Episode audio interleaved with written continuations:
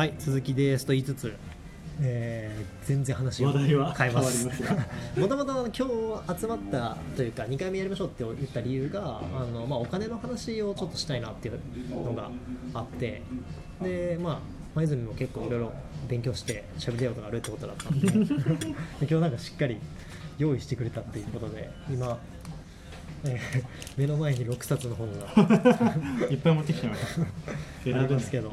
一応1冊1冊話していくと、えー6冊中2冊が、えーキングコングキングコング西野の西野さんのの、えーまあ、ご存知革命のファンファーレと、えー一番最新の本かな？新世界。あと、えー鎌倉東進の、えー柳沢さんかな？の鎌倉資本主義。あとですね、えー川上、えー正直さんですかね。そのビジネスから儲けを生み出す9つの質問。え5冊目が、えー谷中修吾さんの最強の縄文型ビジネス。ここから俺読んでないぞ、えー最後がくるみどコーヒー店主影山さんのゆっくり急げです。はい。すごいね。この6冊。6冊。12分で終わるか分からんけど。いや全然。できる範囲で。はい。はいそっかそっか。何を喋ろうと思って今日はメインでなるほど。来てますか？あのお金っていうテーマがさ広すぎるからそう広すぎてどうしようかなと思ったんですけど、でも喋りたいことがあるからそう。来てくれたわけだ。あもちろんもちろん、うん。でなんだろうな。いろいろ捉え方というか、うんうん。こうまあ、ビジネスってそれこそいろんな意味があると思うんですけど、うんうんうん。それのこうい前の会社から今の会社に移って、うん猫の会社も始めて、でそれを通してうんお金を稼ぐっていうどういうことなのかみたいなことをいろいろと考えたので、それについて今日お話しさせていただきたいぜひぜひぜひめちゃくちゃ聞きたいですかな有料コンテンツにあいやなるなりそうでプンプンしますけど、まず、うんうん。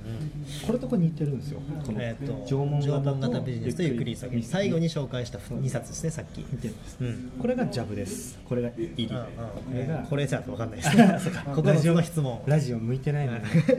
9つの質問が、えージャブ。まあ女装に向いてるって感じですね。はいはい。でこの3冊が割と、うん。西野の2冊と、はい。えー鎌倉資本主義が、まあそれをつなぐつないでくれるって感じですねですね。の本でこの9つの質問の本の話からすると、あの多分一時期すごい流行った本で、これもう中古で Amazon で買ったんですけど、うんあの僕がその前の会社にいた頃のうん。部長が課題図書でくれた本だったんですよ、これ読んで部合宿する部合宿だったかな,、うんなんかロングミーティングするはいはいはい。話だったんですけど、うんもうこれはもうまさにんなんか教科書というか、こう今の社会全体がどう回ってるのかっていうところと、まあ、その会社がそれぞれどういう仕掛けを持ってお金を生み出してるのかっていうところの、えっとまあ、仕組みがすごく分かりやすく書いてある本ですね。で結構そのそれこそ前の会社はメディア営業だったんで、そのメディアのビジネスと、うちのビジネス。とクライアントのビジネス。っていうのを理解した上でじゃあどう最大公約数を取っていけるかっていうところが結構まあその営業マンに求められてる考え方だなとうん勝手に思ってて。でそういう3つのバランスを意識しながら、まあ、この本を読んでですごく勉強になったのでご紹介したいなっていう感じです。ね。でいわゆるこれはなんていうかまあ入門書といそううか入門書というか、いわゆるお金の話、うんうんでこっちになってくると、うんうん。多分読んで内海さん読んでるかちょっとね全部は読んでないんですけど僕が読んでるのは「革命のファンファーレ」を読みました「新世界」読んでません。鎌倉資本主義は読んでないかもしれないけど、うん。この柳沢さんのもう一個の、えー滑らかなお金が巡るなんとかだったかな。ちょっとそれ、別の本人が書いたやつかもしれないけどとりあえず柳沢さんが書いたもう一つの本は読んでますね、うんうん。はいまさにこうお金の捉え方がここから変わってて、う。んうんで西野さんとかは本当にクラそれこそクラお金を集めるためのこうクラウドファンディングっていうものがありますけどそれはお金を集めるためだけじゃなくてお金を集めるためじゃなくて、その人にこう蓄積されている信用のあの換金装置みたいな話をしてるんですけど、本当にまさにだなと思って、ちょうどこの内海さんが僕に多分リプツイッターでリプ飛ばしてくれた話も、オーストラリアの支援金の話だったと思うんですよ。でこうお金ってなんだろうないわゆる何か物を買うために必要だし、うん。こう今生きる上で一番必要なものだと思うんですけど、うん。じゃあそれってこうなんでそれが必要なのかっていうところを考えた時に、こうまあ、物と交換できるからっていうのもあると思うんですけど、うん。一番はその普遍的な価値であるし、うん。それが普遍的だからこそ誰かがその価値を解釈して、うん。さらにそれを変換できるっていうところにあるなと思ってて、まさにそのオーストラリアの話だと、うん。あの僕らは何か直接オーストラリアに支援物資を送ることはできないけども、うんお金っていうものの価値に変えて、まあ、うん。レートの話とか言った置いといて、お金っていうものに形を変えて向こうにあげることによって向こうにそのお金をどう使うかっていう判断を委ねられるっていうのが、まあ、一番そこのなんていうのかなお金を返する価値だなと思うんですよ。向こうのニーズってどうしても組み切れないし、こうそれこそ、ね、千羽鶴を被災地に送るとかって 問題問題になることありますけどそう。いうことってこう要はこっちが持ってる向こう現あの求め求められてると思ってるものとうん僕が求めてるもののギャップってあるわけなのでそこにこう一回お金っていうクッションを挟むことによって、うんうん。そこのミスマッチがなくなるっていうのが一つお金の価値だなと思ってるんですよ。うんうん。その通りでそれがクラファンの仕組みにもすごい生かされてるなと思ってて、なんかこれ田中さんが聞くとあれだと思うんですけどなんかそうなんかあれだなまあいいか。そのクラファンの仕組みも単純になんかこう応援してお金を払うっていうのもあると思うんですけど、そこにやっぱりこうある程度価値交換が行われてるなと思って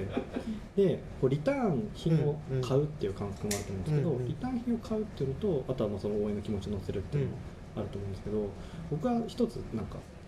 ちょっとあれですけど、んいいよと自分の意見そう投資っていう価値があるのかなって思ってて、うんうんその人に対しての投資というか、うんのあな僕僕はあなたのことを応援してますよっていう気持ちをお金わそれこそ一番分かりやすいお金で示すっていうのがクラファンの価値だなと思ってて、で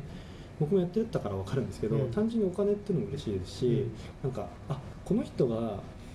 僕のことをお金を払ってもいいと思うほど応援してくれてるんだっていう、うんうん。なんかこう気づきにもなるというか、うん。すごく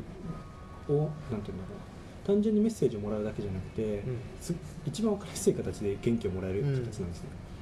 でそれはやっぱりこう向こうはあの支援者の方は何かこう僕に直接何かができるわけじゃないけども、うん。それこそお金っていうクッションを挟んでこう気持ちを伝えて僕の夢に貢献してくれてるっていう形、でそこのなんていうんだろう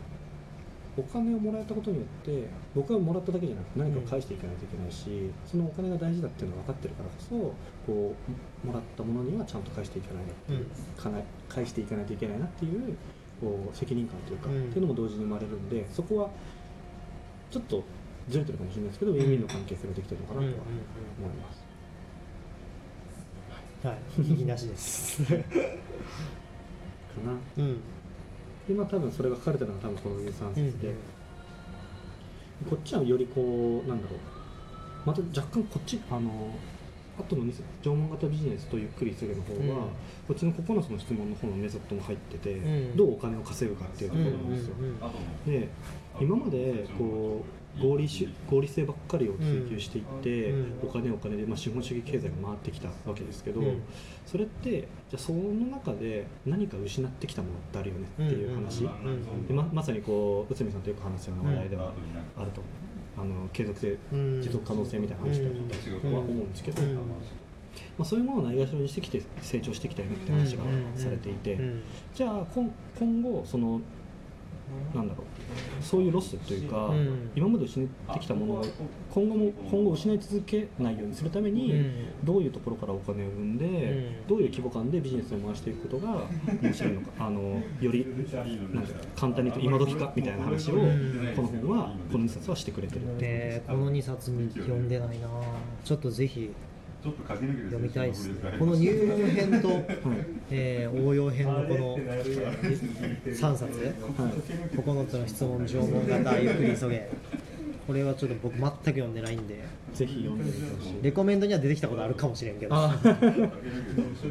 その縄文型はあの知り合いが書いてて、うんうん。でまああそうなんや。なんていうんだろう。へそれこそ投資じゃないですけど書きましたっていう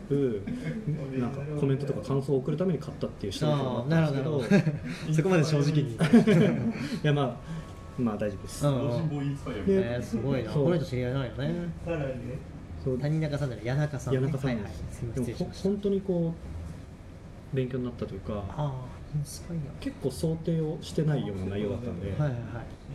あそうなんや。うん簡単に言うとこれないな。自分なりの思想哲学を持ってる、え えあまあ本当そうまさにどどういう哲学を持って生きるかっていう話を今日昼飯食いながらね まさにしてたところだったんでそのページを見つけまして今思わず 流れ星で反応してないました。